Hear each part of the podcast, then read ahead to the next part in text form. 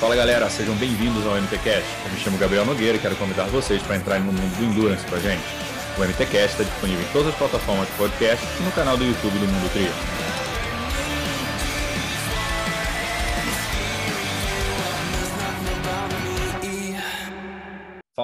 Sejam bem-vindos a mais um MTCast. Eu sou o Gabriel Nogueira e no episódio de hoje, Santiago Ascenso. Pois é, ele acabou de voltar do 70.3 da Flórida, mais uma vez o melhor brasileiro.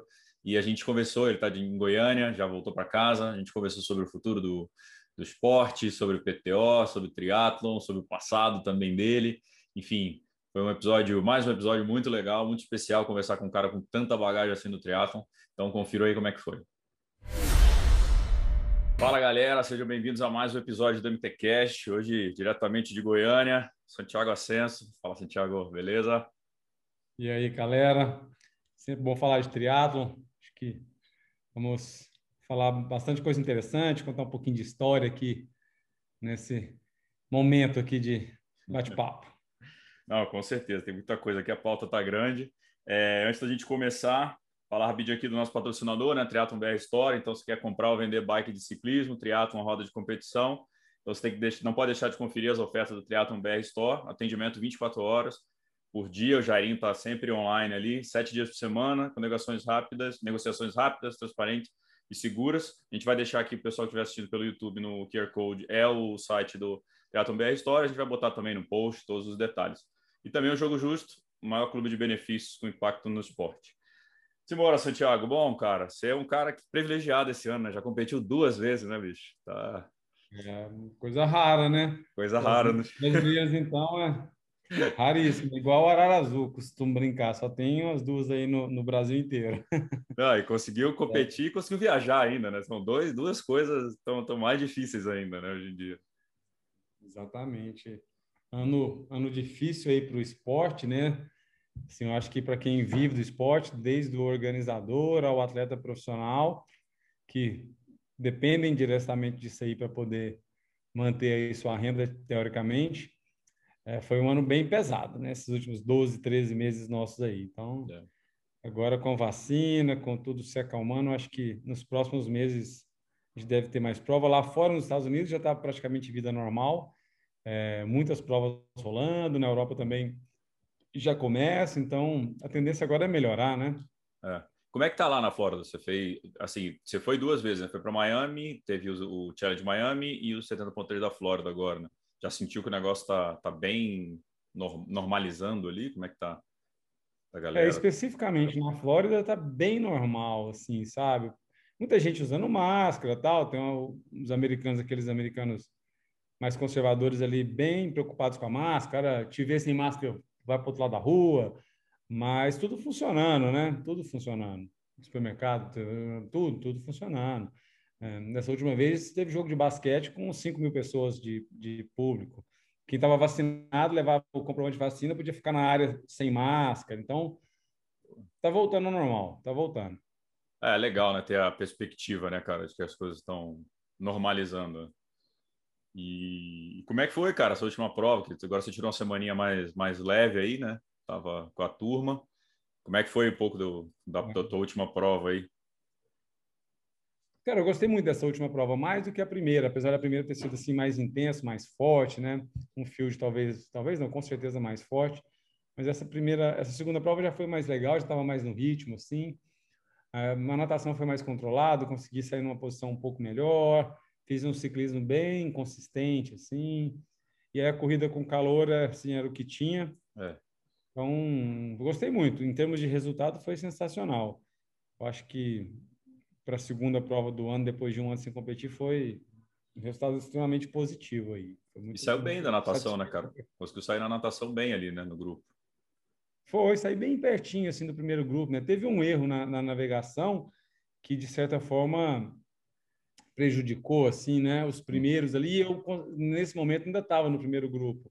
E aí, quem vinha atrás conseguiu corrigir com um, um pouquinho mais de antecedência, né? Porque viu todo mundo voltando, então saiu tudo meio, meio embolado. Então, foi, foi, foi uma natação atípica, porque aí quando saímos da água, tinha muitos bons ciclistas que não são tão bons nadadores, sairiam talvez até atrás de mim aí, que não sou nadador de primeiro grupo, mas estavam ali, então aí o ciclismo já começou desde o início muito forte. Foi, sim, alucinante o ritmo.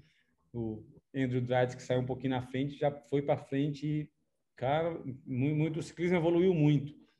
Eu até coloquei isso em um dos meus posts aí sobre essa prova, uhum. que o quanto o ciclismo evoluiu nesses últimos 10 anos, aí cinco talvez, assim, é, é, é impressionante. A gente pegar uma prova de full, Sim, quanta gente pedalando abaixo de 4 horas e 20, né? Que era um, é. um, puta tempo há 10 anos atrás, 4 horas e 20 era um bom tempo. Quando eu fiz a, bati o recorde do Ironman Brasil em 2012 no, do, do, ciclismo, foi isso aí, 4 horas e 20, foi, pô, um número de potência bom, tal, tal. Só que mudou muito, sabe? Eu acho que mudou muito a questão aerodinâmica, mudou muito a questão do equipamento propriamente dito. Uhum e aí com esses ganhos periféricos e o próprio ser humano evolui, né? Assim, ah. as técnicas de, de, de, de, treinamento aí mudam um pouquinho, os recursos, e aí eu vejo que o ciclismo evoluiu demais, cara, impressionante como como mudou, como assim tem alguns atletas assim que estão muito rápidos assim, né? Muito, muito, conseguem sustentar uma potência alta por muito tempo, assim, fisiologicamente é até difícil de explicar. Uhum. Mas é bem interessante, bonito de ver. Ah, é legal, né, cara? Você está no esporte há muito tempo e vê que o esporte da, continua evoluindo, não é, que ainda tem coisa que você está aprendendo, toda prova você está aprendendo, né? Todo tem sempre um ensinamento dessa galera nova que está vindo, que às vezes não tem a base de triatlon e mas vem a base de ciclismo, enfim, acho que é, é legal e muita gente andando no nível alto, né? Não é só um cara, né? Só ah, tem esse cara que anda muito, não, é muita gente andando bem, né? Muita gente. E assim, como todo mundo está assim, sem competir há muito tempo, então está reunindo muita gente boa em é. muitas provas, né? É. Então, toda prova, o field é animal. Então, e eu acho que essa vai ser a tendência para o ano todo, né? Assim, muitas, muitas grandes batalhas. Isso é bom. Igual a gente viu domingo agora lá na, na, nas Ilhas Canárias, uhum. também muita gente boa competindo. É. É, só, o Frodeno sofrendo ali, chegando acabado mesmo, coisa que fazia tempo que a gente não via, né? Chegou e deitou e ficou ruim fez força para valer. Então, é legal. Acho que é, para o esporte é bom, essas disputas aí animam. É, assim, acho que o, o, o Ironman tentou fazer muito isso com os championships, né? De fazer os regionais que davam mais vaga, então justamente para juntar um field legal e fazer uma prova do que ter provas passadas, aí tem só três profissionais ali, quatro ali, que não tem tanto apelo o público, né? É, e agora, esse negócio da pandemia, o Ironman Tulsa, por exemplo, daqui a um mês, a Reef confirmou, acho que o Sanders vai, Sam Long vai, tem uma galera. O, o, puta, acho que o Igor vai, a Pamela vai. Então, é muita gente. É, é muita gente. San George, semana, nesse final de semana, a gente tem que é campeonato norte-americano, vai ser uma, vai ser muito forte a prova, muito, muito forte. E ainda mais que o campeonato mundial vai ser lá esse ano, então todo mundo querendo meio que sacar qual é o percurso por causa do mundial e pelo que pelo andar da carruagem vai acontecer mesmo. Uhum. Então, a gente vai ver provas muito fortes agora, vai ser bem legal de ver. É, eles soltaram até agora, na hora do almoço aqui, mano, meio-dia vai ter a transmissão, confirmaram que vai ter o broadcast do Facebook é, Watch e confirmaram também que vai ter em Tulsa. Vão fazer as duas, o Ironman sentiu... Sério? Sério. Eu não tinha visto, em Tulsa eu não tinha visto. Acabou, eu cheguei, a gente recebeu o e-mail aqui no agora, foi meio-dia, até soltou um post sobre o São Jorge que é agora, mas também confirmaram que vão fazer o de Tulsa. Então vai ser, ah, vai legal. ser legal. E, cara, a tua relação com os Estados Unidos já tá, não é, não é de hoje, né? Tem muito tempo que você vai competir fora, né? Como é que, como é que foi coincidência do destino ou você planejou isso? Eu lembro que você ia muitas provas curtas, né? Em, em Miami, em Orlando, você tá sempre ali, né? É, a primeira vez que eu competi nos Estados Unidos mesmo deve ter sido lá em 96, talvez, 97, lá, como júnior, tanto juvenil. E aí, recentemente, a partir de 2007, quando comecei a fazer mais essa 70.3, fiz vários lá, fiz da Flórida várias vezes, fiz o de Miami várias vezes, fiz o de Boulder várias vezes, New Orleans também fiz. Então, nessas provas de meio, devo ter feito aí, sei lá, umas 15 provas nos Estados Unidos.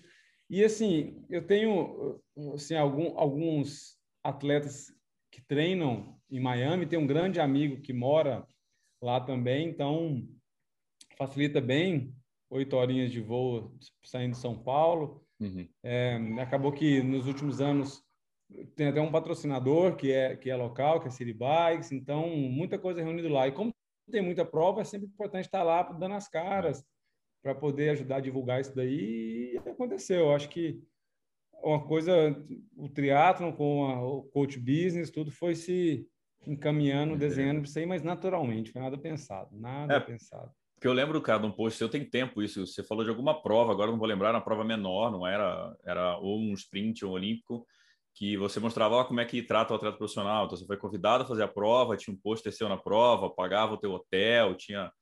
Eu não lembro que prova é essa. Eu falei, acho que isso aí também acabou te atraindo, né? De ficar fazendo prova ah, lá. Não, com certeza. Até porque, assim, acaba que na Flórida ali existe um potencial enorme, né? Para poder crescer a, a assessoria e fazer com que que, que cresça para o lado de lá também. Eu acho que esse é um plano aí que a gente vai pôr em ação nos próximos anos.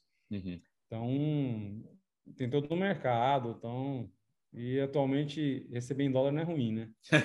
A proporção que a gente está aí, 5,8 para 1, não é, não é ruim de jeito nenhum. Nem um pouco. O... Cara, a tua assessoria, a, a Santi Treinos, existe desde 2005, é isso? Foi. Eu me formei aqui na Universidade Federal de Goiás em 2000 e... no, no primeiro era para ser 2004, mas acabou sendo 2005 por das greves e tal. E aí logo na sequência já começou. Em agosto de 2005 começou despretensiosamente a convite de um de um amigo que também treinava, que aí eu formei, ele falou: "Pô, você não quer me treinar?" E começou e e assim começou, meio que do nada, cara. E um foi chamando o outro, chamando o outro, chamando o outro, e o negócio foi tomando forma e tá aí hoje com mais de 650 atletas aí no Brasil inteiro. Pô, cara, é... porque mudou muito também o business, né? O business de assessoria foi outra coisa que evoluiu, acho que junto com o esporte, né? A gente tem muito, tem muitos nomes surgiram, mas também o tamanho das assessorias e a estrutura, né? São, acho que antes eram mais assessorias, era mais nesse teu esquema, é, começou de forma informal, mas hoje a tua assessoria é uma empresa, né? Você tem professores, enfim, tem mudou muito o business também, né, cara? Mudou demais, mudou demais. E assim, a gente nota que aqueles que estão no mercado há muito tempo, que estão, e, estão fortes, são aqueles que se profissionalizaram, apesar de, de, eu ainda achar que é tudo muito amador. Inclusive, a minha aqui tem uma, tem uma, uma parte que tem muito a evoluir, muito a melhorar. Assim, ainda é um negócio bem amador. Eu vejo assim, de uma forma bem ge genérica. Assim. Uhum. Agora mudou muito, com certeza. Se a gente pegar aí é interessante que eu acompanhei meio que o triatlon desde lá do início, né? Eu peguei atletas que são da primeira geração do triatlon ali, da, dos 80, que uhum. duraram até os 90, competi com esses aí no finalzinho da carreira deles. Peguei a galera dos anos 90, tô pegando essa última remessa aí. e aí a gente vai falar disso aí, com certeza, no caminho. A gente vê, vê que vem minguando, mas aí, é. inversamente proporcional, as assessorias foram crescendo, foram, foram aumentando. Eu acho que com, com o passar dos anos, as pessoas começaram a ter mais a preocupação com a saúde, né? Uhum. E o esporte é diretamente ligado com isso aí, com saúde e bem-estar. Então, acho que isso aí também ajudou, também ajudou demais. E aí, a busca do, do, do, do auxílio profissional para poder orientar também aumentou. Então, as coisas foram caminhando nesse uhum. sentido e tem ainda um puta mercado pela frente. O, e você, acha que o perfil do, do pessoal que te procura mudou também muito da época quando você começou para cá? É, se é hoje a galera é muito mais iniciante ou, enfim, se, porque acho que, como eu estava te falando, né, eu sou de Brasília, era sempre, via alguém com a camisa do Santiago, você fala, cara, esses caras pedalam demais, todo mundo é forte, é, é. e Isso aí é, depois a série é vai aumentando.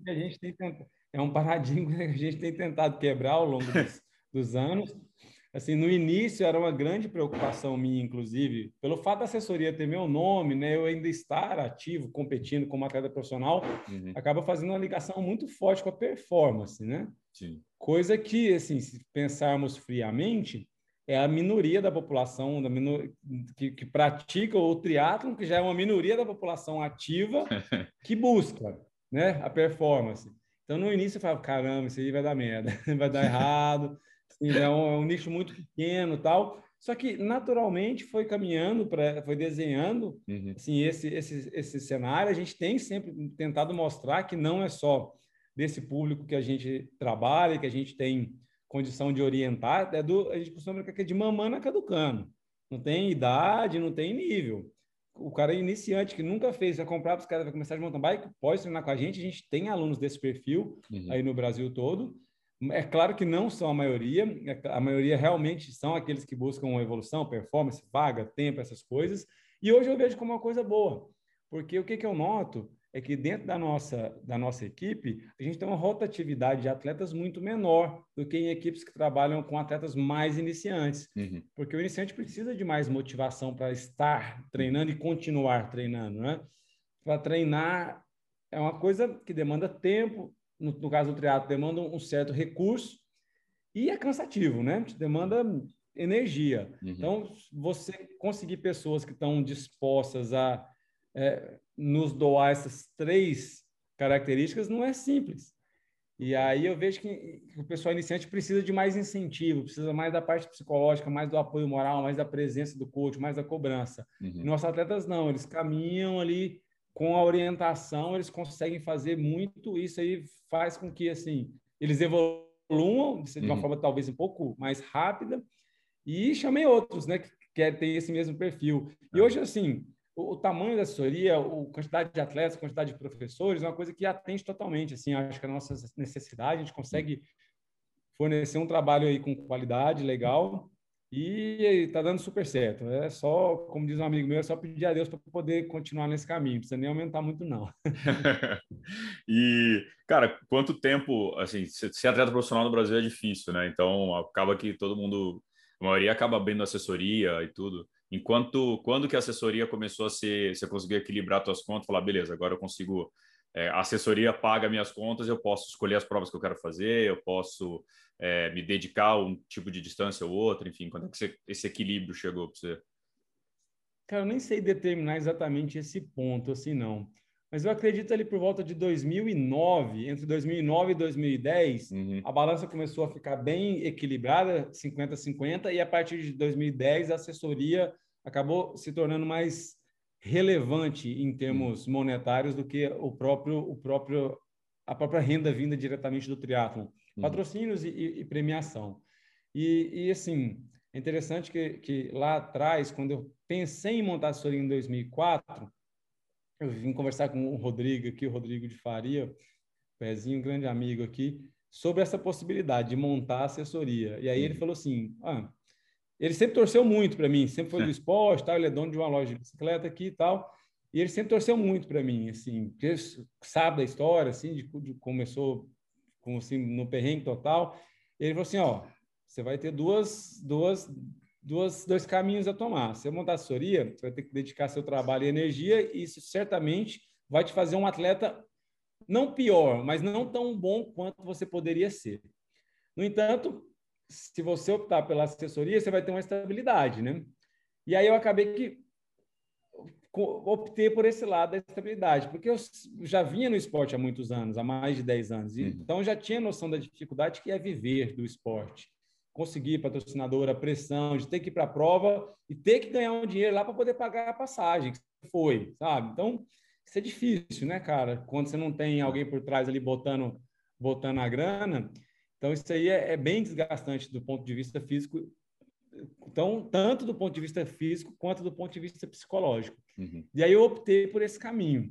Mas aí, hoje, fazendo a análise inversa, né, depois de ter passado tantos anos aí, quase 15 anos, para mim hoje foi uma decisão bem, bem, bem, bem tomada, até uhum. bem assim correta, porque eu poderia ser um, ter sido um atleta com uma carreira melhor, sei lá, ter conquistado um top 10 em Kona, ter ido para uma Olimpíada e tudo mais, poderia.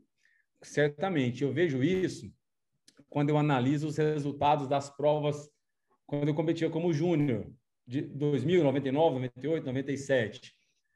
Quando você é júnior, você é jovem, adolescente. Então, seus pais bancam tudo, basicamente, ou você dá seu jeito, é estudar e treinar, você não tem tantas obrigações. Então, tipo assim, eu pego o resultado de Calais em 2000, quando eu fui bicampeão mundial de duatlon, tipo assim, o Terence Bozoni tá atrás, Paul Emin tá atrás, o Paul Matthews está atrás, tem um monte de cara que ganhou, ganharam várias provas, uhum. foram campeões mundiais atrás. Porque até aí é tudo muito igual, né? Uhum, Depende muito mais de capacidade genética, de talento e de esforço próprio. Chegou nos 20 anos ali, Aí é assim, aquele que vai ser profissional e aquele que vai ter que dar seus pulos.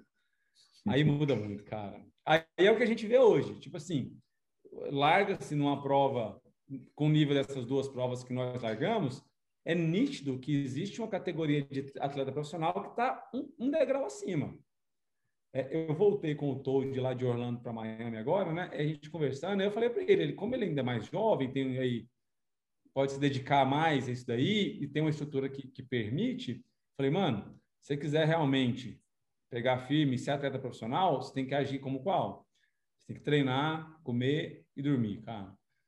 Não pode ter muita distração quando se está focado uhum. em busca de um objetivo. Porque senão você vai estar sempre ali na, não diria na série B, mas na A menos. Está sempre um degrauzinho para trás. Porque é, essa turma, Frodeno, Lionel, é, esses garotos novos que estão vindo, né? Justin Metzler, é, o próprio Sam Long. O, outro menino lá que pedala bem, pedala bem, falador pra caramba. O lá. Sam Long. Sam Long. Tipo assim, em 2019 eu ganhei do Sam Long lá, lá na, na, na início, eu, eu ganhei dele, fazendo uhum. uma prova ok, que o circuito de pedal me deu bem, a descida. Antes de 2019, já tinha ganhado dele também.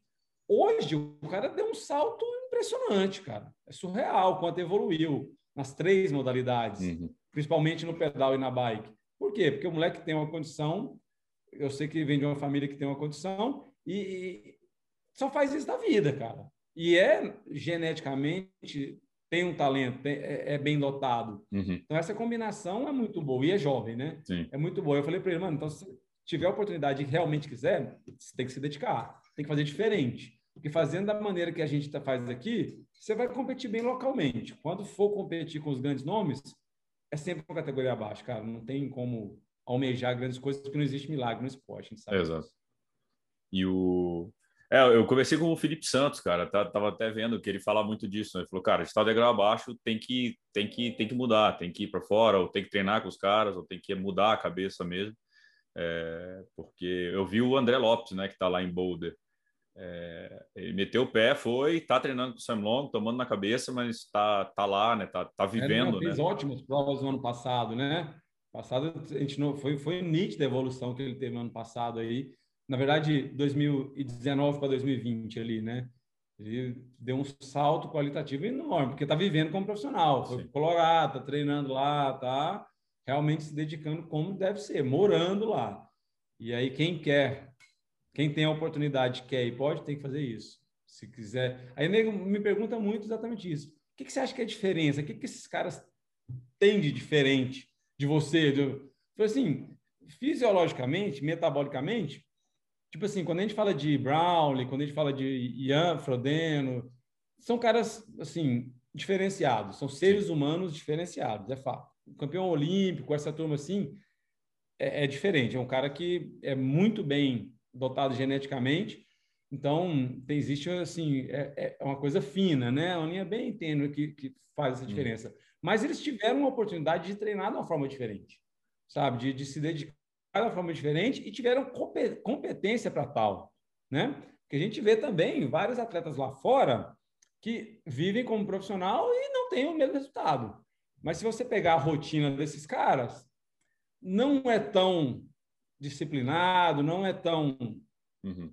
focado, obstinado quanto esses primeiros que a gente falou, né? Então, uhum. essa combinação de talento e dedicação e, e a condição externa de, de proporcionar que ele execute, desenvolva esse talento aí, ela é assim, é, é, são, são os três pontos primordiais, eu acho. São essas as diferenças, né? Uhum. Porque aqui no Brasil realmente a gente vê que é, é difícil, é bem difícil para o esporte especializado, não só para o triatlo.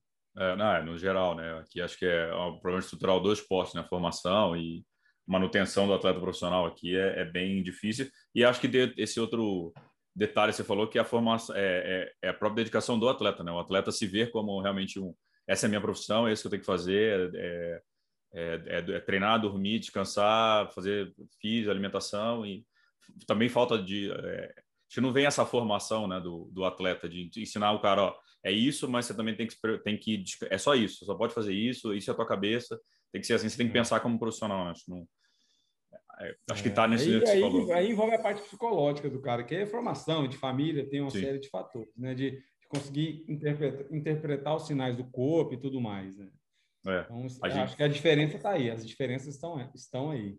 É, a gente até vai, vai ser uma matéria amanhã, contar para você, é, mas o que a gente comparou o treino do Belarmino com o Odd, porque teve uns caras, um cara comentou no post, falou, ah, o Belarmino treina igual profissional, não sei o quê. Aí eu fui pegar a rotina do Belarmino e a rotina do Odd. Não tem nada a ver, cara. Não tem nada a ver. Então, assim, você mostra que é Três outro menino, ia acordar cedo, leva para a escola e tal, e dá o personal. E... É outra história, né? Cochilinho depois da tarde, o ódio todo dia. O Belarmino, não, acho que não dorme, fica três dias sem dormir lá, só com três filhos, não sei o quê. É outro, é. é outro nível. Você teve vontade de morar nos Estados Unidos? Quando teve essa dúvida aí da assessoria, começa a rolar, enfim, ou a assessoria acabou já te tomando esse, tomando a decisão por você. Não condição, cara. Não, 2003, 2004 não tinha essa possibilidade, não, sabe? Eu fui para Boulder a primeira vez, depois conheci o Zé Negão, isso foi em 2010, 2011, sabe? Uhum. Já estava um pouquinho adiantado nesse daí, foi ótimo. Acho que eu dei um puta passo para adiante quando eu fui para Boulder pela primeira vez, fiquei quase um mês lá. Aí conheci David Scott, sentei com David Scott, falei de treino tal. Foi, absorvi muita, muita uhum. experiência. Pedalei com a turma toda lá, corri com Craig Alexander e tal, eu troquei ideia. Então, é uma coisa que me acrescentou muito em termos de, de como atleta profissional e como treinador também. Isso aí certamente foi um, um, um upgrade aí que uhum. eu dei. Mas quando lá atrás não tinha essa condição não. ainda, sabe? Era muito no perrengue ainda. é, e hoje com o dólar 6 para 1 também tá difícil, né? Só é. se ganhar em dólar. Não, hoje, hoje, hoje, hoje eu vou mandar o Luca para lá. Eu já não tenho essa pretensão mais, não. A bronca já, já ficou no colo dele aqui. Já passou. O, eu ia botar essa pergunta lá na frente. Como é que é, cara? Você sabe qual é os perrengues no atleta profissional? É, sabe o quanto dói, assim, o perrengue financeiro também é uma coisa, mas o quanto é dedicação e tu vê teu moleque aí avisando para a galera, né? O filho do Santiago é o Luca, não é o Matheus Diniz, então acho que é bom, né? Deixar isso claro. É, o Matheus Diniz é irmão. É o irmão, é verdade.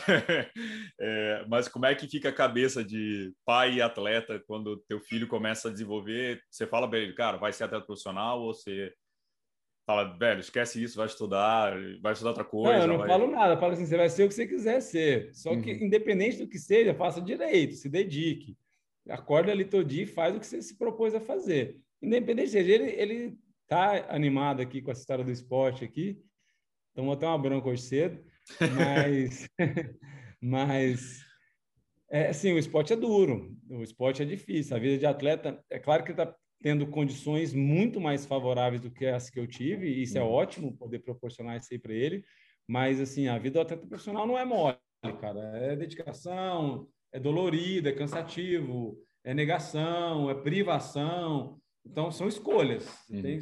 Para todos os momentos, você tem, no mínimo, duas escolhas. Então, você tem que tentar acertar o máximo possível aí, direcionar mais para o lado que for, se é isso que quer ser mesmo. Mas eu deixo bem à vontade, nunca teve pressão, tudo. Vai treinar, ó, que hora vai treinar? Ah, às 5 e meia tem que acordar? É, então você se vira aí, você acorda, bicho, não te acorda, não. Já ficou para trás umas duas vezes aqui, porque eu não acordei. E tem que, tem que aprender. É, eu lembro do dia que você botou um stories, acho que estava chovendo, ele não queria pedalar, aí você puxou a orelha dele, é... falou, os caras, ele não quer pedalar. Como diz o Zé Cadima, que é tempo ruim o tempo todo. ah, então você tá, você fica tranquilo com isso, assim. É, é, legal que ele vê, né, cara, como é que é a situação, né? Então, se ele tomar a decisão, você falou, é, eu ouvi um pouco da tua história, até falar para a galera que para a gente não até não ser repetitivo, de eu contar a tua história toda de novo, para pegar o episódio do Endorfina, 2019, que ele gravou ali com, com o Michel, mandar até um abraço para o Michel, uhum. gente finíssimo, que conta um pouco da tua história, como é que era nadar na represa, na Aerópolis, toda a história. Então peguem lá, fazer até o, o, o jabá para o Michel, e que era uma outra estrutura e hoje você tem. Hoje o Luca tem roda, tem bike de TT, é, tem carbono, é outra tá realidade. Mas tem que trabalhar, né? Minha mãe, a primeira bicicleta minha mãe comprou para mim lá, eu devia ter 13 anos, 12 anos uma Giant PLG de, de cromo lá, custou 600 reais, e na época era uma fortuna, era uma de maior dificuldade para escolar 600 reais. Lá e hoje o moleque anda de bicicleta de carbono, né? Outra história. Vontade de botar ele no, no de, de, alumínio para ele ver, né? Como é que o negócio não anda, né? Olha lá, faz, faz força aí, faz, esquece 40 quilômetros, 50 quilômetros, vai fazer força nessas, na, na nas velhas aí, né? E Mas e, e, é legal que desse episódio, cara, eu ouvi agora recentemente, a gente estava para montar aqui a pauta e tudo, e você falando com o Michel, e foi o dia acho que o, o Luca correu 18 e 40 lá, no, lá em Floripa, você estava meio, meio pai babão, assim, meio. Ah, foi esse dia, exatamente, que a gente queria correr abaixo de 20, ele foi e correu para 18 40. É. Não, ne não negou. Hoje é difícil, hein, mano? se for botar aqui, se for botar meu coisa crédito de novo hoje, hein? Não é não? ele fez um 5 e quebrou, coitado. Tá com, ele tá com trauma de 5 km. Tá com trauma. Mas o, não tinha também onde, de onde fugir, né? Na, aí na, na, família acaba nascendo, pedalando e correndo, pelo menos, nasce, né? Já, ah, já vem de, de. Tem vídeo dele de tamanho, assim, pedalando, já sem rodinha. e, cara, em relação a... Né, nessa, nessa mesma entrevista, né? E falando puxando o assunto que a gente estava conversando até antes de começar a gravar, né? Essa mesma entrevista você falou, você fez uma análise legal, foi 2019 a entrevista, então, né, citou na galera, foi na semana do Ironman Floripa, então, praticamente dois anos atrás, né? É, e você fez a avaliação do cenário até, que você falou, pô, mudou, as coisas mudaram, porque antigamente a inscrição é, se esgotava em cinco minutos e agora tem vaga, tem metade, né? 1.400 pessoas, você citou, e 2 mil vagas. É, e o cenário mudou, e aí foi engraçado, você estava falando isso e você falou, e para elite tem, tem tá, tá, bem pior. E isso foi em 2019, já era uma premonição do que do que viria aí do, do cenário do, dos próximos. Cara, não é nem premonição, é só analisar o contexto, analisar os dados e ver, a gente observar outros esportes que caminharam nesse sentido aí. Uhum. Se a gente pegar a corrida de rua no, no, no Brasil aí na última década, o quanto a corrida de rua profissional, os, os, os corredores de 5 e 10 mil e a maratona também, uhum. diminuíram. Hoje, me fala aí, quem é o brasileiro com o melhor tempo nos 10 mil metros atualmente? Não sei. 10 mil, não sei. Também não sei. Não sei quem é, cara. O cara que corre os 10 mil mais, mais forte. Eu sei da maratona que um deles é o Daniel, que está é. classificado aqui, que é brother, né? Uhum. Mas quem é o cara, o corredor de 5 mil hoje, que tem o melhor tempo? Se vocês perguntassem isso há 15 anos atrás, você sabia, Maurício da Silva, é, Solonei, é, Vanderlei Cordeiro. Frank Caldeira. Você sabia na ponta da língua. Frank Caldeira. Frank Caldeira, você sabia na ponta da língua uns 5. Hum. Hoje não sabe ninguém, cara. Por quê? A corrida de rua se popularizou. A gente chegou ao ponto de São Paulo ter cinco corridas no mesmo final de semana, né? Uhum. Então, eu acho que assim, os organizadores deixaram de dar atenção para a elite e, e, e viram que quem realmente dava assim a receita da prova vinha das inscrições dos amadores, tanto que a inscrição há, algum tempo atrás custava 25, 30 reais, hoje tem inscrição de 200 reais, de coisa de 10 quilômetros, né? Faz uma perfumariazinha no kit, tal, coisa e tal ali, 200 reais. Só que aí, cara, ficou sempre tudo sendo a mesma coisa, né? Uhum. O cara ia lá, ganhava uma camisetinha, uma medalhinha no final, uma garrafinha, uma mochilinha e tal. E nem começou a encher o saco disso começou a pensar de uma forma que, ah, para correr na rua eu não preciso pagar inscrição, não. Eu ia lá e correr na pipoca. Eu tenho um grande amigo que ele, durante muitos anos, 12 anos, eu acho que foi o organizador do circuito caixa de corrida de rua. Então, fazia prova no Brasil inteiro. Chegou a ter 16 etapas por ano. Ele disse que, em determinado momento, começou a colocar duas pessoas na linha de chegada para contar quantas cruzavam sem o número de peito, que seriam os pipoca. Chegou a 40% do número de atletas, cara. 40% do número de inscritos. Então é porque o negro chegou, não tinha uma atração. Por uhum. quê? Porque não tinha um atleta de elite. Sim. Acabou o atleta de elite. Então, a gente foi muito nítido assim a importância, a relevância e o quanto agrega para a prova naquela prova que a gente fez junto com a PTO no final do ano lá do nosso triatlo com a MKS em parceria com a MKS, uhum. o quanto movimentou o negócio, cara, enquanto o interesse da comunidade pelo evento foi foi grande. Daí é. a gente teve o Endurance agora, que teria sido novamente a PTO, não foi porque o pessoal da PTO colocou como, como regra que tivesse um field completo, pelo menos os atletas hum. da América do Sul. E como muitos deles estão fora treinando os Jogos Olímpicos, a gente não ia conseguir isso. Daí a gente adiou para o segundo semestre novamente. E aí teve a prova. Quase não se falou da prova em nível é. nacional, né? Por quê? Porque se você me perguntar quem ganhou o primeiro, eu não sei quem foi. É. Então, eu acho que esse simples fato nos mostra a importância do atleta profissional para o evento e para o uhum. esporte. E aí, no atletismo, isso se perdeu. E a gente está tomando o mesmo caminho do atletismo. Não é muito diferente, sabe? Com a extinção de provas sem categoria profissional, com o intuito daquilo que você falou no início hoje do podcast, de, de reunir os atletas nos championships, onde tinha mais uhum. premiação, né? A, é. a, o Somebody Love, que a WTC falou isso aí lá atrás, de tirar profissional de algumas provas, foi esse. Uhum. Só que eles aumentariam também a, o dinheiro distribuído nessas provas. Aumentou, de certa forma, não pode dizer que não aumentou, não, mas não é proporcional. Uhum. É igual aquela mesma história da companhia aérea de, ah, não, agora a gente não co vai cobrar a bagagem para diminuir o preço da passagem e pode levar a bagagem de mão. A passagem aumentou, não tem bagagem, não tem água, não tem lanche, não tem mais nada, e a passagem só aumenta. Eu nunca vi a passagem diminuir. Eu é. acho que o princípio da inscrição da prova é o mesmo da companhia aérea. É. Então, aí eu, eu projetava isso para os próximos uhum. anos, e foi exatamente o que aconteceu. Né? Gente vê que a, a, a vida do profissional hoje é bem, bem, bem difícil no Brasil, né? e tanto que a renovação é praticamente nula. A gente tem pouquíssimos jovens promessas aí do esporte hoje, né? É, não tem categoria de base, né, cara? A gente não, não monta, né? Eu tava até pensando que hoje você tem a, o Juraci, está começando um projeto legal com as escolinhas, é, e aí você até citou, acho que não foi no, no outro, no Café com Tri, mandar o pessoal, um abraço pro pessoal lá do Café com Tri também, é, que, cara, hoje você tem o Pinheiros e o SESI, então, só que tem o gap, né? Você forma atleta, aí o cara com 18 anos, por exemplo, sai da escolinha do Juraci, e aí não tem para onde ir, né? Não tem o que. E, ou não tem prova para ele competir, não tem nem a prova, né? Ou não paga nada. É, é, mudou. E, e, também na tua. Acho que outro detalhe que é também importante é que antigamente o cara podia nem competir, que tinha, você no teu caso, você fez parte do grupo do, do time do Pão de Açúcar, o próprio atletismo tinha a parte do da BMF, né? BMF Bovespa Não, foi depois que acabou a BMF é, afundou, foi foi uma queda exponencial aí do né, da quantidade de atletas, enfim. Então não tem nem esse essa alguém segurando pelo menos as pontas financeiras para que o atleta consiga evoluir enquanto as provas não voltam, né? Você tem estruturalmente mudou bastante. O cenário é extremamente pessimista, né? Porque é, é, eu, eu ouço muitas histórias do Olabella, estava até com ele lá semana passada. Uhum. Eu vejo que na década de 80 existiam empresas privadas que apoiavam o esporte. A Sharp, a Coca-Cola, a Company, é. tinham várias empresas privadas que apoiavam, tinham equipes. Aí logo na sequência entrou o Pão de Açúcar no circuito, que levamos seis para a Olimpíada de, de Sydney de Atenas. Aí nessa onda a Brasil Telecom da época também entrou. Aí depois veio o Léo com o Tim Bravo e dê um suporte. Mas, assim, a gente não vê um trabalho consistente a longo prazo. É tudo a curto, médio prazo, né? Uhum.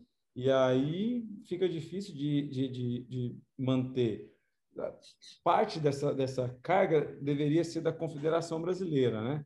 Mas a Confederação acaba que ficou muito voltada em, em um número muito pequeno de atletas por muito tempo e deixou criar esse gap muito grande, né? Hoje os meninos estão tentando retomar isso daí, tentando fazer aí algumas provas para o infantil, para o infanto juvenil, mas ainda é incipiente. Eu acho que esse aí tem que vir com maior força, porque tem grana federal envolvida, né? Uhum. Então, querendo ou não, existe uma verba destinada para isso.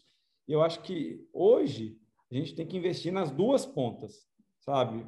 Investir um pouquinho mais no profissional, investir muito aqui na, nas categorias de base, se a gente quiser ter daqui a oito anos uma, uma safra, uma geração aí de, de bons atletas, né?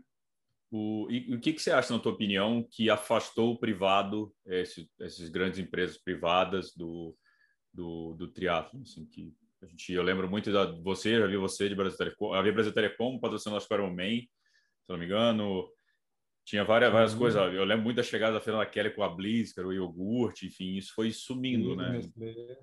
O que, é. que, você acha que eu acho, ser? Eu acho que assim, eu acho que o esporte evoluiu nesses últimos 30 anos, né?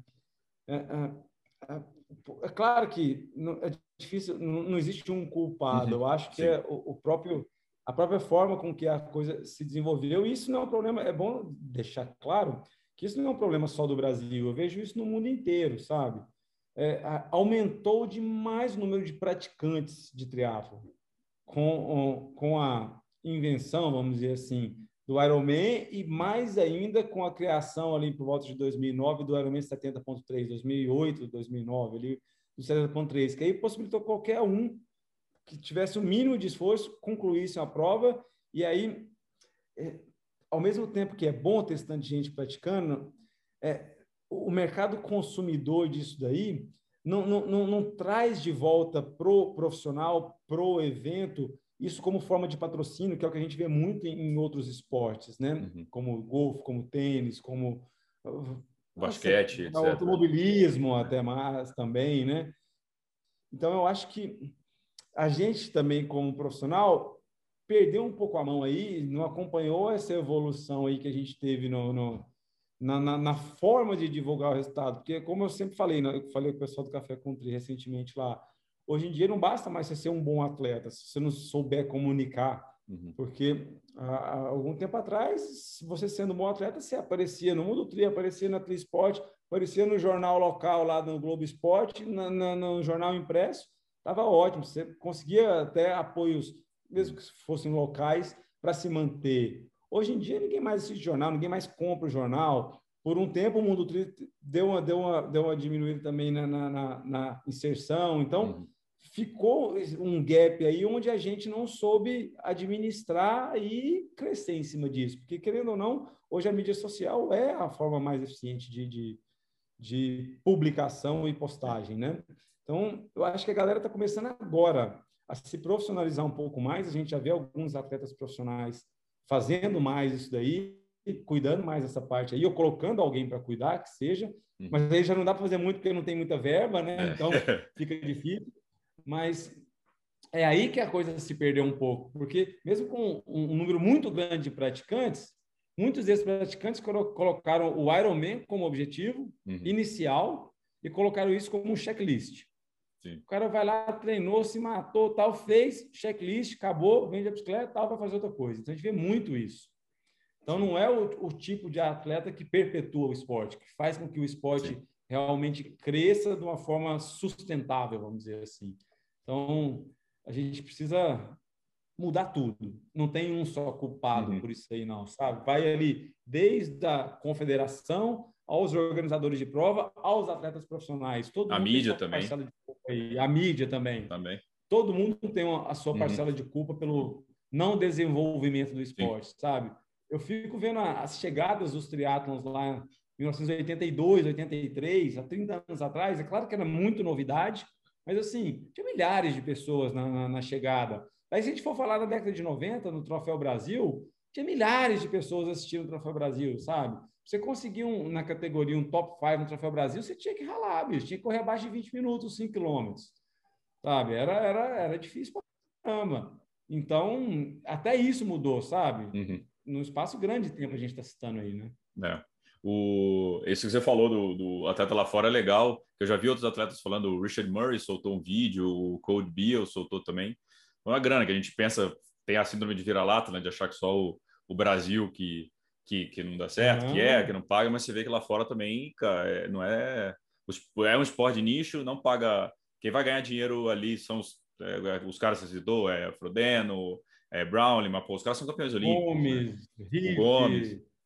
Isso e o resto sobrevive. Alguns têm temporadas melhores, temporadas piores. É, mas é o, o, negócio. E é um esporte de nicho, né, cara? Que é mais difícil ainda de você conseguir gerar é, outra, outra, essa qualidade assim eu vejo eu vejo um gap assim até fazendo a minha culpa da de mídia né até para gente hoje é mais difícil Bom, a gente assumiu o mundo em janeiro é, antigamente eu lembro eu tô com oito anos de triatlo eu cheguei a pegar um período de troféu Brasil ainda no alto é, peguei disputas boas saqueto andando fortíssimo vi você competindo também é, internacional de Santos pô top 5 é, o age group pegar pódio ter de Santos era pô, era sonho. Na 25, 29, 30, 34 uhum. era, cara, fala, ó, esse moleque vai ser campeão do Ironman daqui a nível. pouco. Era assim, era, é. e era o Brasil inteiro mesmo ali. E, e, eu, e eu lembro que eu entrava, era todo dia entrando no Mundo Tri, Tri Esporte, Triathlon Magazine, entrava todas para ver. Hoje, o cara quer saber do Frodeno, o cara vai no Frodeno, direto. Às vezes o Frodeno tá fazendo a live, é o Frodeno, não é o assessor do Frodeno, é o Frodeno. É, ele mesmo. É o cara mesmo. Então, Exatamente. Então, assim, mudou muito, né, muito. a forma de acompanhar o esporte. Uhum. Eu me lembro que assim, se você me perguntou aí a, a, o turnover assim da assessoria, sabe qual foi uma das ações que fez com que a assessoria desse um boom assim surreal? Anunciar no Mundo Tri nos meses de dezembro e janeiro. No site. Uhum. No site. Uhum. o site hoje ninguém entra no site, né, bicho? Ninguém entra no site. É.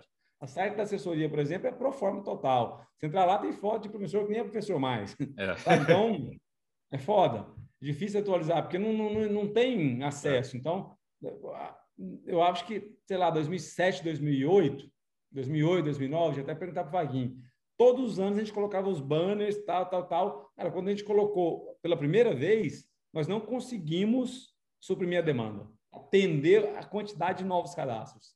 Foi aí que, tipo assim, era eu e mais dois professores. Aí, nesse ano, a gente passou a ser, ao invés de três, seis professores, dobrou o número de professores para atender a demanda. Então, mudou muito, né, cara? Muito. Mudou demais. É, a nossa dificuldade hoje de fazer mídia também é essa, de gerar um conteúdo legal que o cara queira ler, que o cara queira consumir ou no Instagram ou no site, mas o Instagram também o pessoal lê menos, né? O pessoal quer ver pessoas. É muito legal é, a gente ver os números, né? Quando você solta uma publicação que tem só uma arte, uma publicação que tem, por exemplo, agora que a gente fez, é, a, a, a, publicação nossa, por exemplo, do, da Flórida, é, que a gente pegou o teu, teu tempo, tua parcial de pedal antes da prova, né? A gente fez o Best Bike Split lá junto com o Halak. Uhum. Foi bem bacana de fazer aquilo ali. E, Muito legal. Cara, deu mais de mil pessoas acessando o site para ler. Então, a galera viu, olhou, leu. A gente não botou o negócio ali, mas é porque viu você, vê você pedalando, aí fala, se é um artigo muito grande, alguma coisa, a galera já pula. Tem galera que pergunta coisa que está escrita lá, só que ninguém foi ver. Então, isso também vem mudando, é mas... É não, mudou, dificultou bastante para os canais também, eu sei. É. Não, é, não, é simples, não. O momento é bem delicado, né? É, você vê até, até mesmo a própria televisão tem passado por um mal bocado, né? Porque ninguém mais assiste televisão. Sim. O YouTube já é o segundo canal mais assistido, assistido, né? Hum. Então, todo mundo está tendo que se reinventar. Esse O, é, esse negócio até da, da PTO que você estava falando aí de, de, de Brasília, acabou que teve uma transmissão que foi de última hora, porque a prova foi de última hora, né? Acho legal foi, contar foi. isso, né? Dez dias, dez dias, a gente organizou tudo. Dez dias. Não, e foi, eu estava envolvido, eu estava falando com o pessoal, o que, que eu estava falando? Eu não lembro. É, eu cheguei a falar com algum atleta e aí eu fui tentar fazer a correria aqui para a gente tentar trazer para o EV3 em São Paulo. E, eu lembro. Porque eu. Tava, é, porque era foi, chegou ao ponto de né, falar para a galera, né? O challenge ia premiar a prova, a prova Challenge Florianópolis, a, a prova foi cancelada, por, obviamente, pelo Covid. E aí foi falando, beleza, que cidade? Faltava duas semanas, né, para a prova. É, pega o calendário. E aí fechou São Paulo também, né? É, pega o calendário. Onde é que tá tendo prova? São Paulo. Puta, vamos São Paulo. Ih, vai fechar semana que vem, ferrou. Aí a gente viu, acabou a MKS, né? O Sérgio lá acabou conseguindo encaixar, deu super certo a prova. E a transmissão foi muito. É, foi de última hora, que todo foi Não deu para fazer nada, né, cara? Além da verba. É, que, que, que tem, né? Porque eu acho, eu acho engraçado que a galera pede assim: ah, mas não tem transmissão, tem que ter premiação, tem que ter transmissão, tem que ter não sei o quê. Eu falei, tá, mas tem, tem que ter dinheiro, né?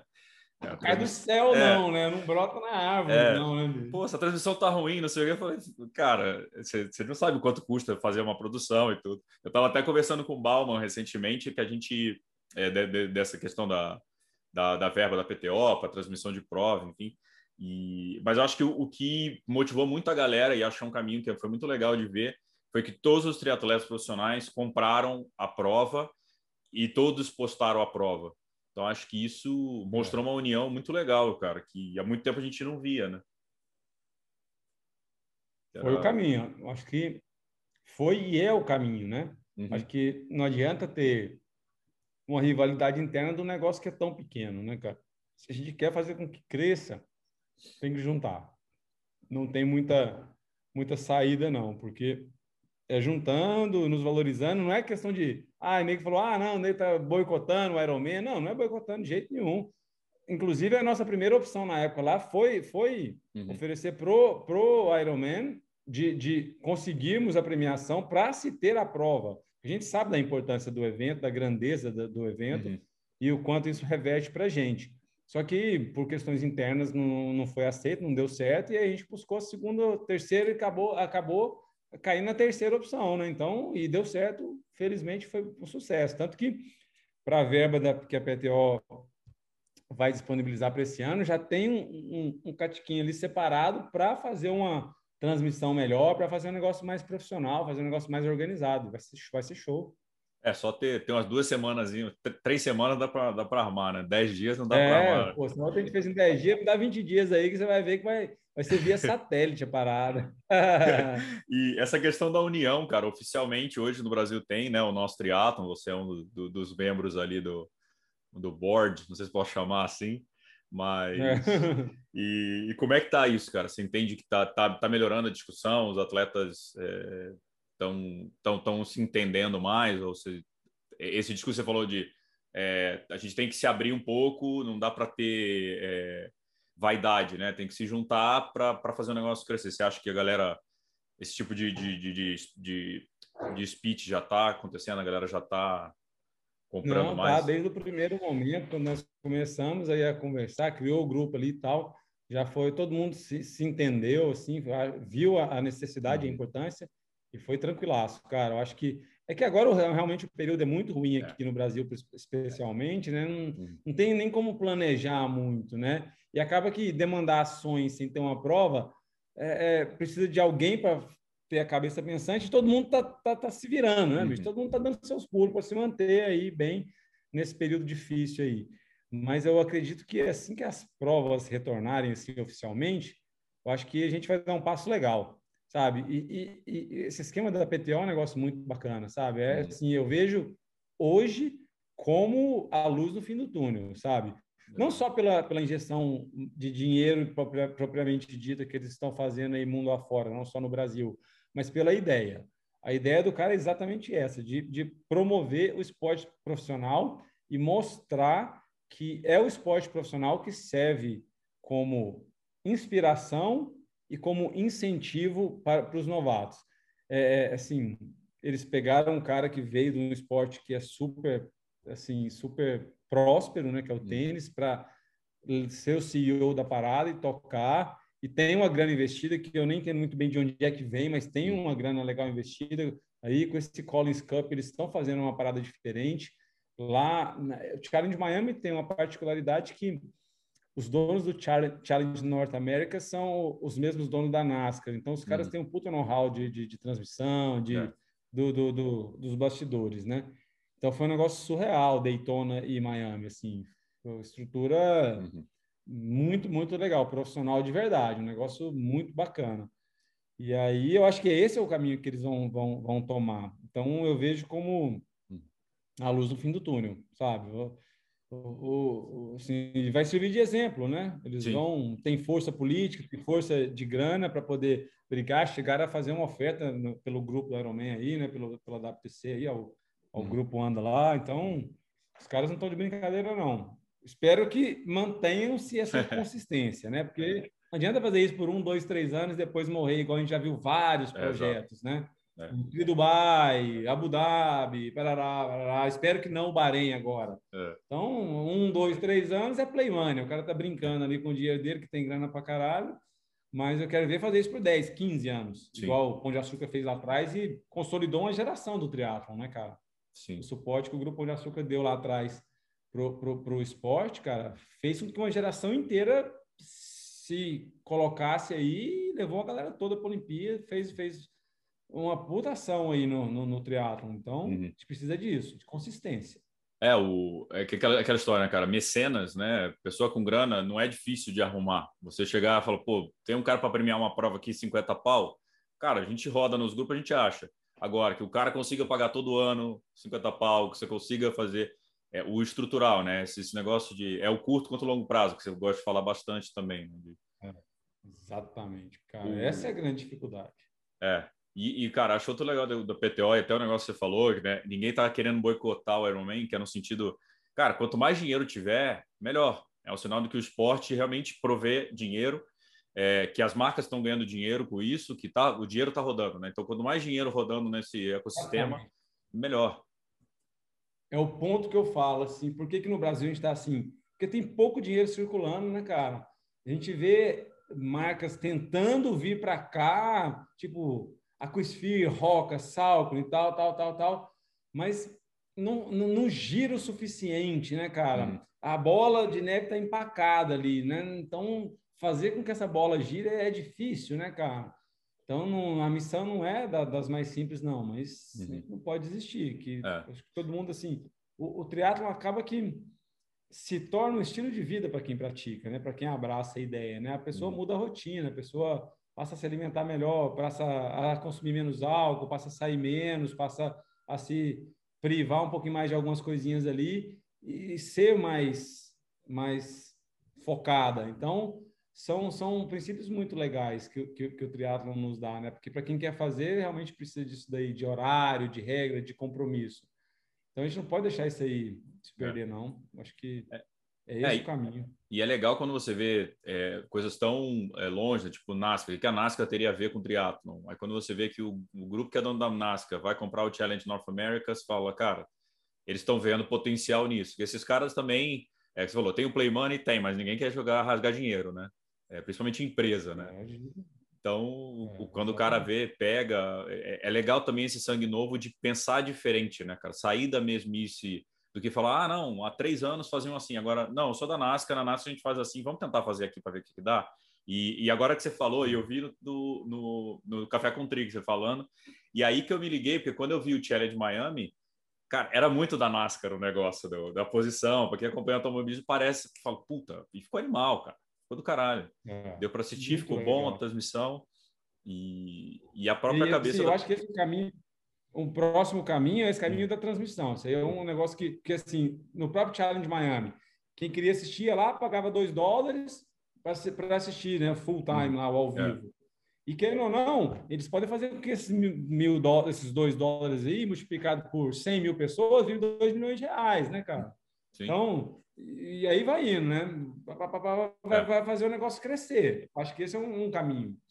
É, a gente, eu até conversei, cara. Na semana passada eu consegui, marquei um call com eles, conversei com uma menina lá do marketing do, do Challenge North America e ela me abriu. A gente vai ter, eu tô até montando a matéria. Deu, foram 17.780 pagantes para assistir o Challenge Miami.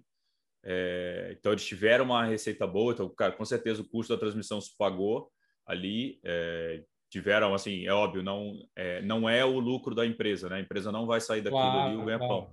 Mas se isso for um custo que se paga, é, e deu esse número, é, é, é, o business case, né, cara? Acho que vocês fizeram, por exemplo, com a MKS. Hoje você tem números para chegar no patrocinador e falar, cara, foram quase mil pessoas assistindo ao vivo. Essa é transmissão que foi feito por live. Nas coxas. Né? Nas coxas. Vamos fazer uma transmissão maneira e tal. Tipo, e é isso, cara, dois reais, cinco reais. A galera vai pagar. É, assim, acho que vai ter quem não queira, vai chiar, enfim. Mas, cara, tem que pagar os custos, né? E, é um caminho, eles... não, com certeza é um caminho. E, e aí você tá... consegue vender cota, consegue Exato. monetizar o negócio, né? Exato. É, e, cara, assim, quando esse deu pô, 17 mil, então você fala, pô, tem bastante gente que optou, cara, pagou para assistir, pô, não foi caro, 2 dólares, cara, deu 2,99, eu acho. Pô, para ver a transmissão animal, sim, do jeito que foi, pô, pagaria tranquilamente de novo. É... Tranquilamente, todo mundo que gosta pagaria, com certeza. É. Mas o, o legal é a, é a, PTO entrando no que você falou da, da PTO chegar, da luz do fim do túnel, porque eles realmente é, eles, eles trocaram a máxima né, do que quem paga é o, é, o foco é o amador. Não, eles estão colocando a peça principal, o triatlo, o triatlo profissional, o atleta profissional, e dali desenvolvendo uhum. todos os negócios para tentar fazer disso uma, uma empresa. Né? O dinheiro também rodar, uhum. né? É o show, mas também a grana, né? Porque eu tava também, eu sempre fico assim, ah, veio a PTO. Falei, não, será que é mais um um bilionário russo que queira, sei lá, botar dinheiro no esporte. Aí fui vendo, aí fui vendo que eles foram contratando, fui entendendo assim, ainda não tem um modelo de negócio, pelo menos até o ponto onde eu é, onde eu consegui ver. Acho que essa questão da transmissão deu um primeiro norte, mas eu não acho que dali que vai sair. Então acho que dali vão sair as cotas de patrocínio que talvez eles queiram vender no futuro. É, mas eles estão e também a gente pegou a PTO em anos de, de, de pandemia. Isso né? que eu ia falar, pra... né? Assim, a cereja do bolo dos caras, onde eles iam dar um, um tchan, seria o Collins Cup, né? Que já foi adiado duas vezes. É. Então, ainda não, não, não, engrenou, né? Os caras estão... O, o, mais bacana é isso daí, né? Que ao invés de recuar, falou assim, ó, nós vamos guardar o dinheiro aqui para quando voltar, não. Ano passado eles já pegaram o que seria a premiação do Collins Cup, já distribuíram lá entre os 50, 100 do ranking para poder ajudar nos custos da vida mesmo uhum. E estão botando para rodar, né, cara? Estão botando para rodar. Põe 15 mil dólares ali, 20 ali, tá, de acordo com o tamanho da prova, no mundo inteiro, em todos os continentes, é. para botar para rodar. Então, sim, parece ser um negócio muito interessante. Parece que ser, é. ser assim, algo que vai realmente mudar o triatlo no mundo aí. Não, é assim, é, é, muito legal o que eles fizeram no passado aqui, da grana, porque eles estão também esse ano fazendo. E, cara, de novo, que tenha uma PTO, que tenha um Ironman, que tenha um fulano de tal, que tenham vários, cara. Quanto mais prova pagar aí para gente, é, para todo mundo melhor, né? O, e, o, e, e, aí você falou muito da união dos atletas, né? Você falou que é uma classe desunida, né? Você acha que isso aí tá agora, isso aí tá, tá melhorando? Tava, tava desunido agora no nosso triatlo? que aconteceu com o que aconteceu no ano passado, acabou que foi, foi interessante porque deu uma juntada na turma. Acho que todo mundo se aproximou um pouco mais para poder tentar fazer com que acontecesse lá o evento e tudo uhum. mais. Então, eu acho que tem, tem melhorado sim. E o mas você vê e você se vê hoje como um cara assim, sei lá, quando você se aposentar, não sei quando você vai se aposentar, não estou fazendo é, conjecturas aqui, mas você pretende porque assim o, o grande negócio é que se juntaram, mas está todo mundo fazendo os seus corres, né? É, o Reinaldo ainda está competindo, você está competindo, o Bauman, o Bauman está competindo menos agora, mas também tem outro emprego, enfim, mas você se vê ou vocês veem alguém para ser tipo presidente daquilo ali, ter igual a TPT, a PTO tendo um CEO ali tocando, é, e você se dedicar não full time, mas talvez mais ali, ou ver alguém que possa fazer esse trabalho? Você acha que é necessário isso? É, eu acho que pode ajudar, sim, sabe? Mas é, eu acho que em, nós ainda não chegamos nesse nível, pela escassez de provas, talvez. Hum. Mas eu acho que é um caminho, sim, porque tem que ter alguém para poder. Existe uma comissão de atletas dentro da CBTRI e tudo mais, mas eu acho que tem que ter alguém para fazer o lobby ali de, de forma mais incisiva em todos os caminhos, na confederação, com os organizadores, com todo mundo. Acho que é um caminho que alguém vai realmente vai ter que que tomar. Eu acho que o Reinaldo cai bem para essa daí. Ele assumiu bem as rédeas lá, conhece muita gente. Eu acho que ele é um cara bom para isso. Ah, é o Reinaldo? ele ouça aí o podcast. vou chamar ele depois de falar, já vou chamar ele de presidente já. Falou presidente, então. É, já vou lá, vou lá. É, o Reinaldo, o Reinaldo tá com, é, o Reinaldo tá tentando agora a vaga olímpica também, ainda tá com 39, né, o Reinaldo? Se bem que, não, acho que um pouco menos, um pouco cara. menos. É, se bem que vocês não também sei, não querem largar o osso, né? Vocês não querem largar o osso, né? Foda, o, negócio, o negócio tem durado, né, rapaz? o... Quem aposenta antes, você ou o Mansur? A dúvida aí. Pô, mano, eu, com certeza. O Mansur é, é o Highlander do negócio, é o Munra do triatlo. a gente, a, o primeiro episódio foi com ele, eu falei, Mansur, o que, que você vai fazer quando você sair do Sub-23? Como é que vai ser? Me conta aí. O bicho não para, cara. Ele, garoto, aquela, aquela vontade de garoto dele de sempre. Muito, muito engraçado. E, cara, mas você pensa na aposentadoria? Como é que tá isso aí? Tá cedo ainda? De triatlo? Não, nem penso, cara. Eu acho que enquanto o corpo estiver respondendo bem aí, vai tocando. Até porque hoje eu nem precisaria estar tá treinando e competindo com essa cansando desse tanto, né?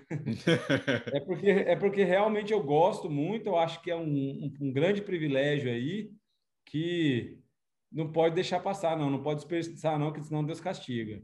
Então, tem que levar e até enquanto o corpo estiver respondendo bem e tal. Eu, eu, sou, assim, de certa forma, felizado em, em, durante esses 20 e tantos anos de carreira aí, não ter tido grandes lesões, não tem nada que me impeça de treinar, não tem nada que. Então, e eu gosto muito, tem meu uhum. filho aqui que é meu parceiro de treino hoje em dia já, a namorada também faz, tem 600 alunos aí para dar exemplos, gostam quando você vai na prova e faz bem, que não, não ajuda no próprio negócio, então não tem plano de, de falar, ah, não, vou parar. Não, ainda não, não tem assim uma data, uma idade, ou nada, não. A gente vai levando. Lá atrás, eu lembro que uma vez eu fui lá para Salvador, ficar um tempo com os alunos lá, eles devem ter uns 10 anos, com o Tadeu lá. E aí eu falei, falei eu disse assim, cara, gente vai espremer essa laranja até o bagaço, vamos até, até o final. Aí a Cláudia direto ela me escreve, essa laranja está dando muito suco ainda. É, a gente pergunta mais, mas assim, pô, tá, tá resultado tão bom, não tem lesão, né, cara? E, e, querendo ou não, você vive o esporte todo dia, né, cara? Acho que vai ser engraçado, vai ser difícil estar no, no sidelines, né? Não, não, o tempo todo, é de 24 horas, 24 horas. E assim, eu... gosto da parada, então não, faz sentido, né? Lifestyle mesmo. E agora, qual é o plano aí de, de calendário? Tem já alguma coisa em mente para esse ano? Não, cara, não tem nada em mente, zero. Devo fazer a Copa Brasília agora aqui dia 9 de maio uhum. com o grupo aqui, que é uma galera de Goiânia, a gente está abrindo assessoria fisicamente em Brasília, a gente vai fazer o lançamento nesse final de semana, inclusive. Então, vai ser. Vou fazer essa provinha, mas não é um grande evento assim, é mais para motivar a turma aí, que o Sérgio é parceirão nosso. E aí, prova, prova, não tem nada ainda não. Possivelmente nesse semestre, devo fazer alguma provinha em Miami em junho ali, para por questão de contrato, city bikes e tal, uhum. mas prova grande não tem nada marcado, cara. No, no, no, meio do ano devo dar uma ida no Colorado, se tudo tiver certo, para levar o Luke, que ele deve para lá terminar o high school lá no ano que vem, já fazer os contatos lá e tudo mais. Então, a, a prova, a prova, tem que esperar a coisa firmar, tem um calendário nacional aqui, doido para competir no Brasil aqui, né, cara? Com a torcida, com os amigos, família, todo mundo junto, que é sempre melhor. Então, não tenho nada assim pré-definido ainda não. É, o calendário tá. Não tem calendário, né? Aqui, então tá tudo. Literalmente não tem calendário. É, pô, tá mais legal o negócio de Boulder, cara. Acho que ele vai. É. Então, já vamos anotar. Lá. Vai, vai, vai dar trabalho esse Lucas Sensa. Vai, se Deus quiser. Tá, tá, tá dedicado, tá, tá evoluindo bem, tá treinando bem. Ele ainda não teve a oportunidade de competir, né? Porque competiu lá em 2019, quando ele tinha 13 anos, na categoria que ia até 15, aí tomou uns coros lá. Aí, no outro ano, que era um ano bom para ele, que ele era o mais velho da categoria, aí não teve nenhuma prova. tá dando azar nesse começo aí para competir. Mas pelo menos tá treinando, tá motivado, tem treinado aí. É um pouquinho diferente do que eu faço, do que os meninos fazem, mas ele faz um pedacinho ali, põe a hum. intensidade hum. dele. Então tá. O mais importante é que ele tá motivado. É, e aquele negócio, né, cara? Acho que o, talvez o teu, um dos teus maiores aprendizados aí com o esporte é a formação de caráter, né? Formação da pessoa, né? Então, o moleque, se, se o Luca vai ser triatleta, não vai, acho que isso não importa tanto, importa é a pessoa que ele está formando, os contatos que ele está fazendo, né? Ele fazer o high school fora, puta oportunidade, é, muito, muito animal de fazer, acho que é, poucas pessoas conseguem fazer, né? Então ele tem, então acho que isso sem pressão, né? Se, se for para ser, não, não vai ter para onde escapar aí, né? O que ele mais ouve falar é triatlo aí, então você o dia inteiro. E aí agora ele está motivado, fica lá no, na internet lá vendo os vídeos de ciclismo e tal, tá, tá curtindo pra caramba, então isso é bom. Fico é bom. Cara, para a gente fechar aqui, e que que. Bom, você já conquistou praticamente tudo aí que você queria, mas o que, que você tem de sonho hoje? O que, que te motiva aí? Ah, Pergunta cara, eu acho que manter, manter, como, como diz um amigo meu, é pedir a Deus para manter, não precisa melhorar muito, não. No estágio que a gente está ali, é, se mantiver assim por mais uns anos, já está bom. Mas se eu ainda quero fazer mais um Ironman full bem feito, sabe? Porra. Eu acho que fiz, sei lá, nove, nem sei o número exato, não. Mas fiz bom, boas provas ali, tal. 2012 foi uma boa prova, 2014 foi uma boa prova, minha estreia no Ironman Brasil em 2010 foi uma boa prova, mas ainda não fiz a prova ideal, a prova que eu posso fazer ainda. Porque o Ironman é dureza, né, cara? Tem tantas variáveis, tanta coisa para dar errado ali ao mesmo é. tempo que é difícil. Então, eu ainda quero fazer um bom full aí antes de parar como profissional. Esse é o plano. Pô, essa aí eu fui surpreendido agora. Essa aí eu não, não esperava. Achei que você tinha se encontrado no CT do e falou: chega de full, dá trabalho demais isso aí. Não, mas que dá trabalho demais dá mesmo, não não. mas eu acho que assim, é, é de, de 2000, o meu último foi 2015, que eu nem completei. De 2015 para cá, foi um ano que assim, trabalhei muito, a assessoria uhum. cresceu muito, demandou muito a minha atenção e meus cuidados. Hoje não, hoje tem uma equipe, tem 10 professores, tem a pessoa que administra, tem tudo, todo um esquema armado que depende um pouco menos de mim diretamente. Hoje uhum. eu, eu, treino uma quantidade muito menor de atletas, sabe? Então, talvez hoje eu tenha uma disponibilidade e, e, e de tempo e energia maior do que há cinco anos atrás. Uhum. Então, eu posso me dedicar mais. Isso Sim. aí é o que precisa para o Ironman, né, cara? Não adianta é. ficar aí treinando 20 horas por semana achando que vai chegar e vai fazer uma boa prova no nível que a gente está tendo nas provas uhum. aí, que não vai. É 30 horas por semana, 28 horas por semana, 32, aí descansa ali com 22 e pau na máquina. E quando se treina nessa intensidade, cara, sobra muito pouca energia para o resto. É. Então, é, mas agora hoje você está dentro do que você falou daquela bifurcação, você deve escolher caminhos, né? Você escolheu de ir para assessoria e talvez não ser a melhor versão que você poderia ser como atleta, mas pagou as contas e te, te fez chegar onde você chegou hoje, né? E agora você talvez claro. tenha esse ponto de poder voltar nessa dúvida de novo e falar, cara, agora eu posso me dar o luxo de ser o ter o tempo é, total para ser atleta e, e, ficar, sei lá, seis meses sem me dedicar tanto à assessoria para poder fazer um, né, um, um ciclo para um Ironman. É. E... é que a carcaça está mais judiada agora do que 15 anos atrás. Né? Esse detalhe. Esse, é, a idade é ser implacável, ela está aí para todos. Então, tem que balancear bem isso aí para não forçar demais Exato. a máquina, né? Porque tem muita hora, tem muita hora rodada aqui. tem, 27 tem anos muito sem parar nem um mês, assim, veja, a, a carcaça é bem, é bem rodada. Então, tem que tomar muito cuidado com esse balanço aí, porque senão estoura as bielas aí antes de chegar no dia da corrida. Mas você já tem ideia de quando que você pretende fazer esse ano, ano que vem, sei lá? É que esse ano não tem calendário. Né? Não, né? não, talvez, talvez até esse ano, se acontecer realmente o Ironman Brasil em novembro com o profissional, seria uma boa oportunidade, eu acho. Então, que eu vou dar um gás no trabalho agora, vou viajar uhum. bastante, visitar a turma toda aí, e, e eu acho que vai ser vai ser bacana. Talvez aconteça esse ano ainda. Pô, legal. O, quem, estiver vendo pela câmera aí, o Santiago, a casa dele tá, tá ativa ali, tá bastante coisa acontecendo ali atrás. Tá, tá, tá. O, mas, puta, e você, você já tá lá, né? Que já vai ter que ir para Floripa mesmo, se for que, que seja para ganhar, né? Para competir. Embalo, né? Exato. Achou, cara. Queria te agradecer aí pelo, pelo tempo, pela disponibilidade, pela resenha aí. É, deixar aberto Imagina, aqui o Mundo Tri para você. Você já foi. Até quando eu fui conversar com o Vaguinho a respeito do Mundo Tri, eu falei, tá, o Santiago tem quanto da sociedade aí? Falou, não, Santiago não tem Qual não. que é a participação? Né? É. então já sabe que você é de casa. Mas, cara, te agradecer aí, é, deixar o espaço para você também no Mundo Trigo, precisar da gente, sempre conta com a gente.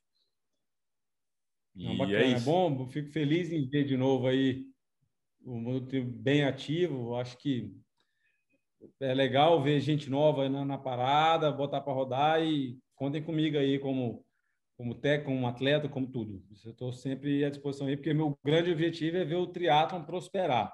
Eu acho que o objetivo maior é o esporte. Então, tem que estar acima de tudo. A gente dá, dando as mãos, a gente evolui e, e, e, vai chegar lá. Com certeza. Sozinho a gente não vai chegar a lugar nenhum, né? Chega não, chega não. Fechado, cara. Bom, quando for ao Brasília, eu vou aí comer um arroz com piqui com você aí. Eu, então a gente Combinado, vai lá, então. se encontra lá no, na MKS lá. Fechou. Vem, vamos vir treinar com a turma aqui ou vamos treinar lá em Brasília com a galera. Fechado, então. Valeu, Santiago. Combinado. Obrigado, galera. Esse foi mais Valeu, um episódio do MT. galera. Esse foi mais um episódio do MTCast. Santiago Ascenso. Valeu.